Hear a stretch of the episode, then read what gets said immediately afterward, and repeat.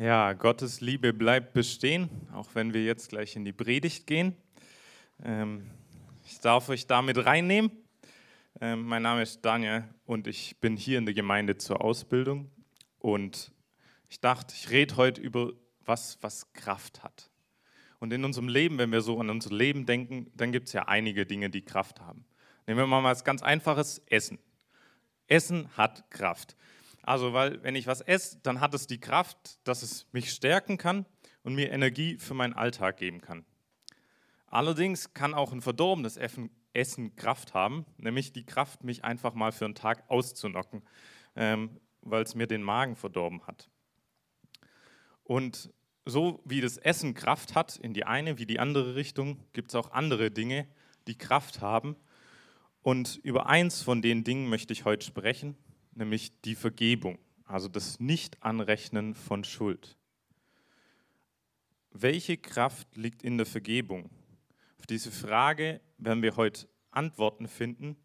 Und bevor wir da gleich reinsteigen, um diese Frage zu beantworten, welche Kraft in der Vergebung liegt, möchte ich noch beten und Gott einfach einladen, dass er wirkt. Und Gott, ich danke dir, dass du da bist. Ich danke dir, dass du uns kennst und dass deine Liebe bestehen bleibt. Und ich lade dich ein, ich bete, dass du unsere Herzen jetzt öffnest, dass du hineinsprichst, dass du aufzeigst, was Vergebung von deiner Seite heißt, welche Kraft da drin liegt und wie das unser Leben verändern kann, wenn wir deine Vergebung in unserem Leben real werden lassen. Ich bete, dass du einfach das, was auf deinem Herzen ist, deine Worte in unseren Herzen aufschlüsselst und sie zur Realität werden lässt und dass sie Kraft haben werden, unser Leben zu verändern. Amen. Ja, ich möchte euch mit euch dazu eine Geschichte anschauen mit, über die Vergebung, ähm, die Jesus erzählt hat. Und einer seiner Jünger, der Matthäus, hat es aufgeschrieben. Er war ein Freund von Jesus und Jünger und wir lesen im Matthäus-Evangelium in der Bibel, ähm, da in Kapitel 18 ab Vers 22, die Geschichte, ab Vers 21 die Geschichte. Und ich lese einfach mal vor aus der neuen Genfer Übersetzung. Da wandte sich Petrus an Jesus und fragte, Herr, wie oft muss ich meinem Bruder vergeben, wenn er immer wieder gegen mich sündigt?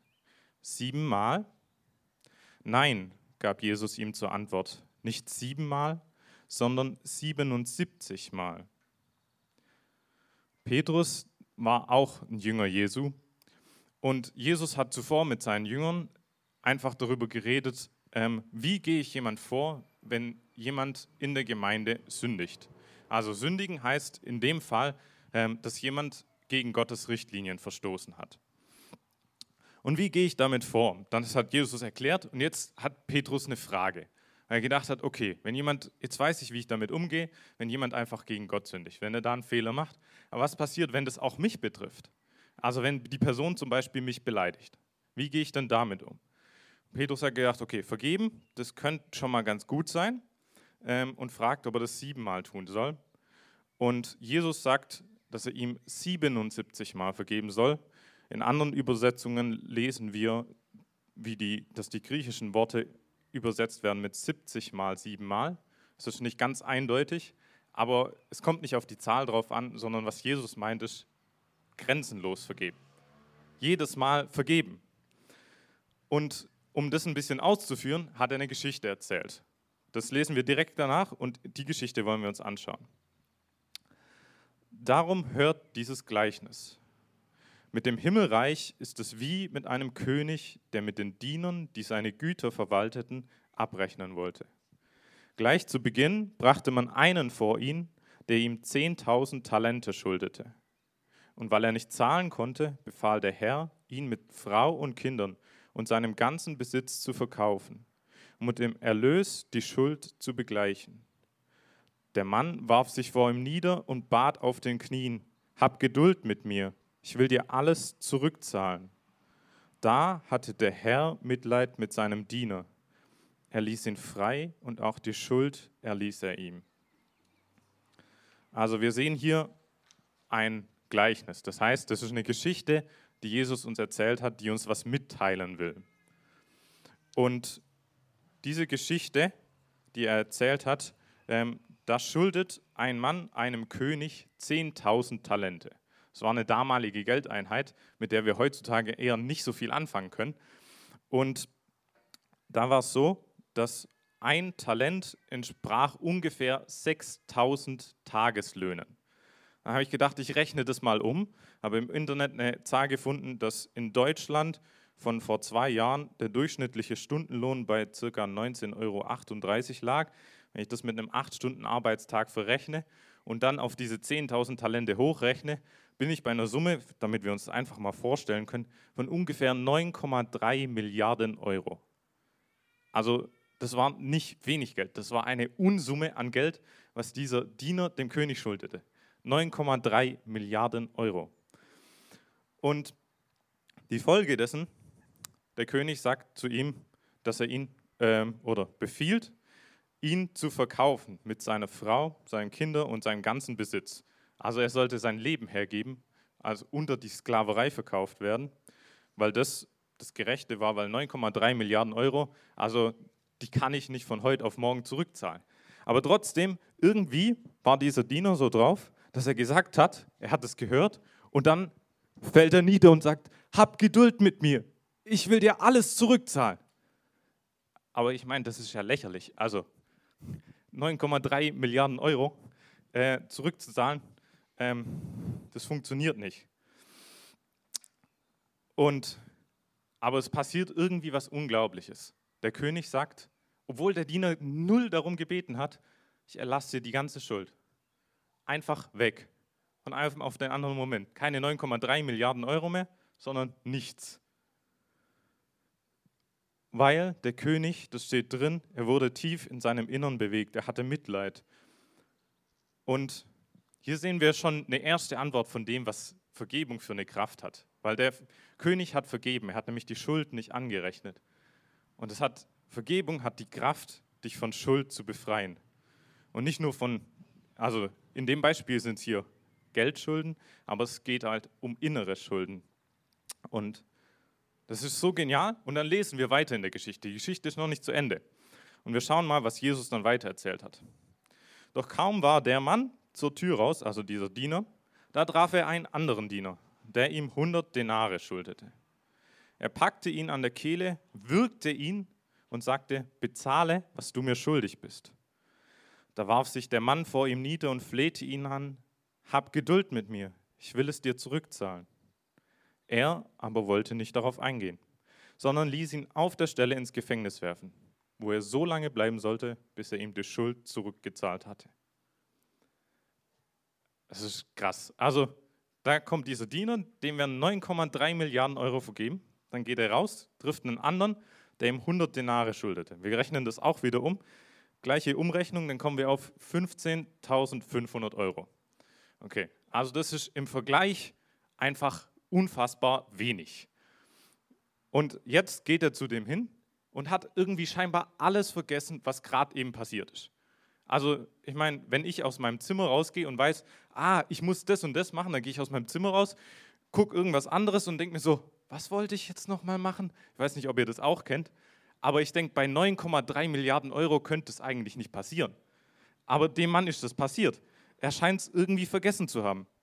Und dann geht er auf den Mann los und der hat ihn gewürgt. Das heißt, der war richtig brutal drauf.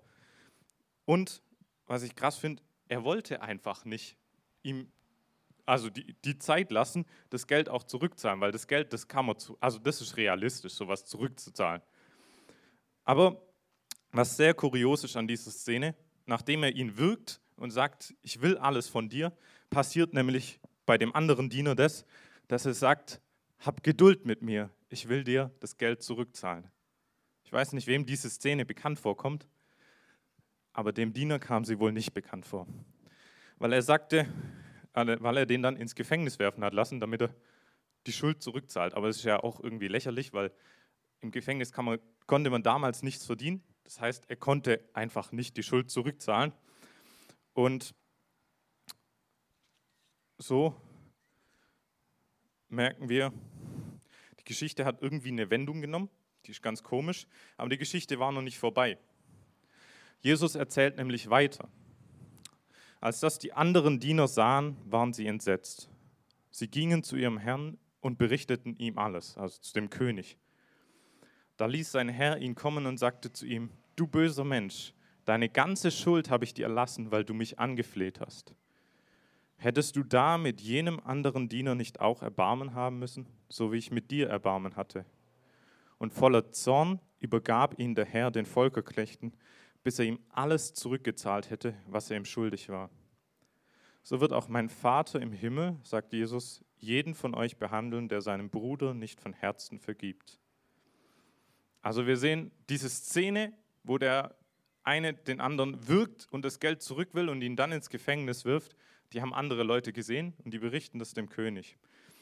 Und der ruft ihn dann zu sich und zieht ihn zur Rechenschaft, weil er sagt, hey, guck mal, ich habe dir so viel vergeben und so eine Kleinigkeit, also diese 15.500 Euro im Vergleich zu den 9,3 Milliarden, das ist wirklich eine Kleinigkeit, ähm, das bist du nicht fähig zu vergeben.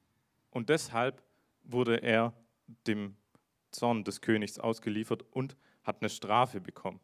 Und ihm wurde die Vergebung entzogen. Und enden tut Jesus diese Geschichte mit dem, wie das zu deuten ist. Gott ist der König in dieser Geschichte.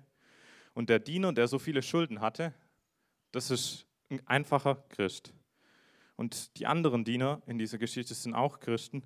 Die sind übrigens auf der gleichen Ebene. Ne? Also es gibt nicht irgendwie, dass der Diener, der so viel Schulden hatte, der war nicht höher als der andere, sondern die waren auf der gleichen Ebene und vor dem König. Und hier sehen wir dann auch noch einen anderen Punkt, was für eine Kraft die Vergebung hat. Weil Vergebung hat generell die Kraft, dich zu befreien. Aber wie beim Essen auch, kann es auch also verdorbenes Essen kann, hat ja Kraft auch in die negative Richtung und so hat Unvergebenheit auch Kraft in die andere Richtung, nämlich hat die Kraft, dich gefangen zu nehmen, zu bestrafen, so wie bei diesem ähm, Diener, der nicht vergeben hat. Und ich möchte dieses Gleichnis nur noch ein bisschen deutlicher in unseren Kontext holen und an einer Stelle auch noch ein bisschen erweitern. Also dieser König, er ist Gott. Und er ist voller Liebe. Wir haben gesagt, seine Liebe bleibt bestehen, haben wir gesungen.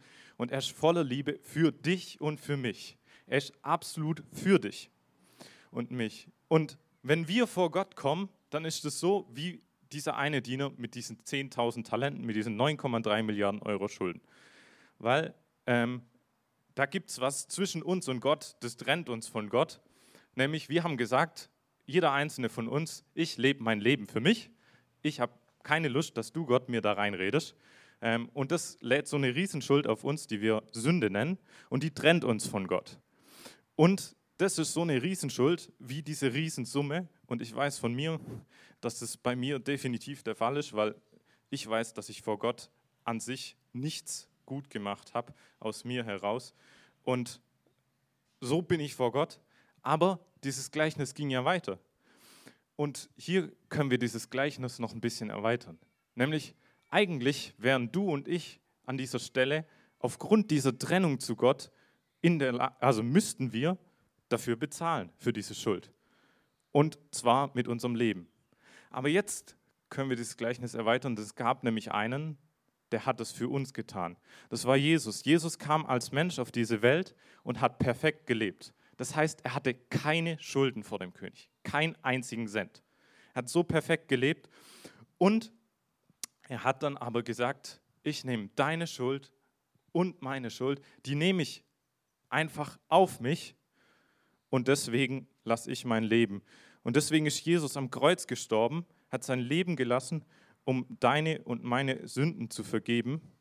Und wir lesen an anderer Stelle in der Bibel, in Kolosse 2, Vers 14, den Schuldschein, der auf unseren Namen ausgestellt war und dessen Inhalt uns anklagte, weil wir die Forderungen des Gesetzes nicht erfüllt hatten, hat er für nicht mehr gültig erklärt. Er hat ihn ans Kreuz genagelt und damit für immer beseitigt.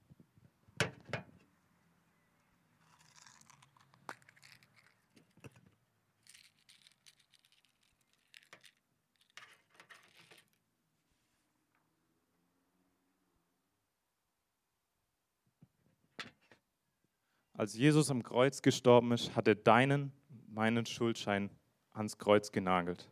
Er hat ihn für immer ungültig gemacht. Das heißt, alle Schuld, alle Sünde, die uns von Gott trennt, hat Jesus auf sich genommen. Alle Strafe hat er auf sich genommen. Und deswegen kann ich vor Gott kommen und er sagt, ich erlasse dir deine Schuld, weil Jesus dafür gezahlt hat.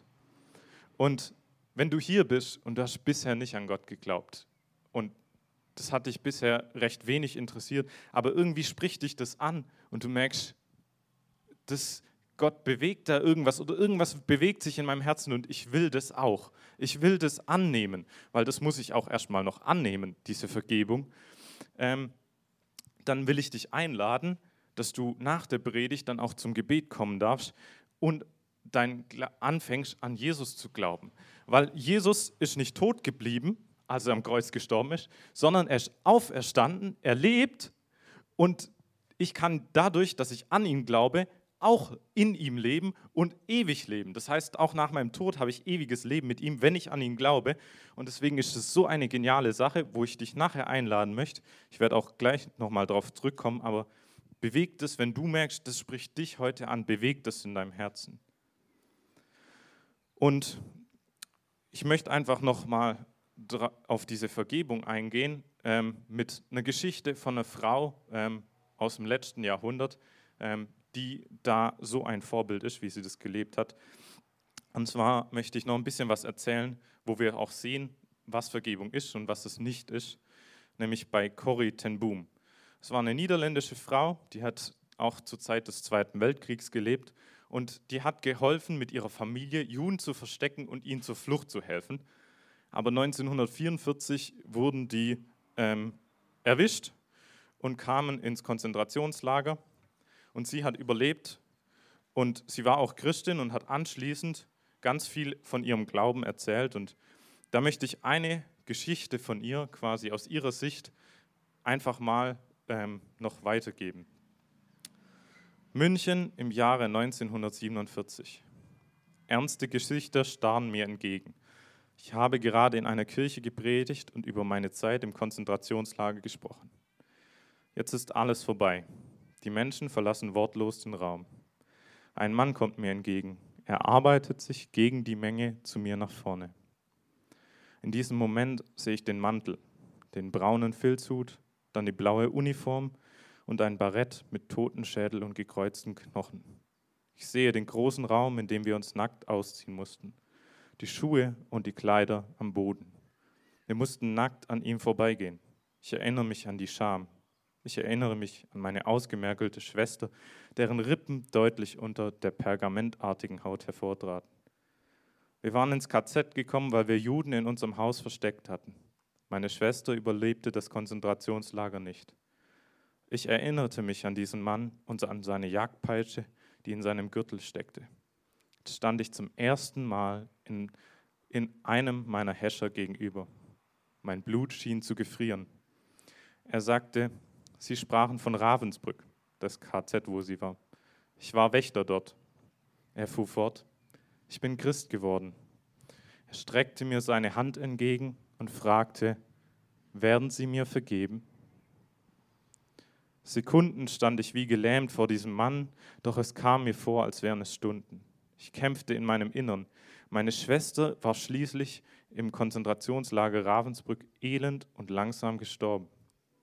Doch dann erinnerte mich, ich mich an eine Bibelstelle. Wenn ihr den Menschen ihre Sünden nicht vergebt, dann wird der himmlische Vater im Himmel auch euch nicht vergeben. Nach dem Krieg hatte ich ein Heim für Nazi-Opfer eröffnet. Ich erlebte dort, dass die, welche die vergeben konnten, innerlich frei wurden, egal welche körperlichen Schäden sie hatten. Die, die an ihrer Bitterkeit festhielten, blieben jedoch Invaliden. Ich stand immer noch vor dem Mann, Kälte umklammerte mein Herz. Doch Vergebung ist kein Gefühl, sondern in erster Linie ein Akt des Willens. Ich betete und hob die Hand. Ich betete darum, dass Gott mir das Gefühl der Vergebung schenken möge. Mit einer mechanischen Bewegung legte ich meine Hand in die Hand, die sich mir entgegenstreckte. Dann geschah etwas Unglaubliches. Ein heißer Strom entsprang in meiner Schulter. Er lief meinen Arm entlang und sprang über in unsere beiden Hände. Mein ganzes Sein wurde von dieser heilenden Wärme durchflutet. Ich hatte plötzlich Tränen in den Augen und konnte sagen, ich vergebe dir. Ich vergebe dir von ganzem Herzen. Und hier sehen wir ein paar entscheidende Dinge und darüber hinaus möchte ich noch ein Statement zur Vergebung machen. Zum einen, Vergebung ist kein Gefühl, sondern eine Entscheidung. Es ist eine bewusste Entscheidung. Das zweite ist, Vergebung basiert auf Gottes grenzenloser Vergebung. Und das dritte, Vergebung bedeutet nicht, dass ich danach mit der Person befreundet sein muss, aber wenn Gott diese Person segnen will, dann bin ich einverstanden. Und Unvergebenheit dagegen hält so viel zurück, wenn du das in deinem Leben hast. Es nimmt dich gefangen. Und Vergebung ist das, hat diese Kraft, dich davon frei zu machen. Und das hat Corrie ten Boom so formuliert. Vergebung ist der Schlüssel, der die Handschellen des Hasses aufschließt. Und Vergebung ist die Macht, welche die Ketten der Bitterkeit und die Fesseln der Selbstsucht zerbricht. Und damit möchte ich ähm, zum Ende kommen und es noch einmal zusammenfassen, was wir eben gehört haben, bevor wir dann aktiv werden. Also, wir haben uns damit beschäftigt, welche Kraft liegt in der Vergebung. Vergebung hat die Kraft, dich von Schuld zu befreien. Vergebung hat generell Kraft, dich frei zu machen innerlich. Dann Vergebung ist der Schlüssel, der die Handschellen des Hasses aufschließt. Und Vergebung ist die Macht, welche die Ketten der Bitterkeit und die Fesseln der Selbstsucht zerbricht. Und all das beruht auf der grenzenlosen Vergebung Gottes, der unseren Schuldschein in Jesus ans Kreuz geheftet hat. Und deswegen können wir vergeben. Und das bringt uns zu dem, wie wir darauf reagieren wollen. Und ich habe es vorher schon angesprochen, wenn du hier bist und du hast bisher nicht an Jesus geglaubt, aber es hat dich heute angesprochen und du willst diese Vergebung annehmen, dann möchte ich dich jetzt einladen, dass wir gleich, wir werden gleich noch ähm, Lobpreis haben und in der Zeit werden Leute ähm, aus einem Gebetsteam, die dürfen dann auch nach vorne kommen, hier vorne stehen. Und dann kannst du wenn du diese Entscheidung treffen willst, an Jesus zu glauben, diese Vergebung anzunehmen, kannst du nach vorne kommen und die Leute werden mit dir beten. Und wenn du denkst, aber dann sehen mich alle und die gucken mich alle an, dann kann ich dir sagen, wenn du diese Entscheidung wirklich treffen willst, wir jubeln dir im Herzen innerlich alle zu und sind für dich, dass du diese Entscheidung triffst. Weil ich habe diese Entscheidung getroffen und es ist die beste Entscheidung meines Lebens, weil sie macht mich wirklich frei.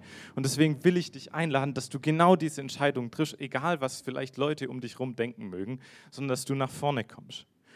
Und wenn du sagst, ja, diese Entscheidung habe ich getroffen und ich ähm, gehe da weiter und mich da weiter unterwegs sein, dann gibt es auch da was aus dieser Geschichte, weil diese Geschichte geht an Christen, an Leute, die untereinander unterwegs sind und wo es uns auffordert, dass wir einander vergeben sollen, unseren Brüdern und Schwestern im Glauben. Und da möchte ich dich ermutigen, dass du dein Herz einfach mal prüfst. Und wenn der Heilige Geist dir irgendwas zeigt, wo du einfach jemandem nicht vergeben hast, dann möchte ich dich einladen, diese Entscheidung heute Morgen zu treffen, bewusst zu vergeben. Und vielleicht hilft es dir, das Ganze ähm, nicht nur in deinem Herzen zu treffen, sondern auch irgendwo ähm, auszudrücken.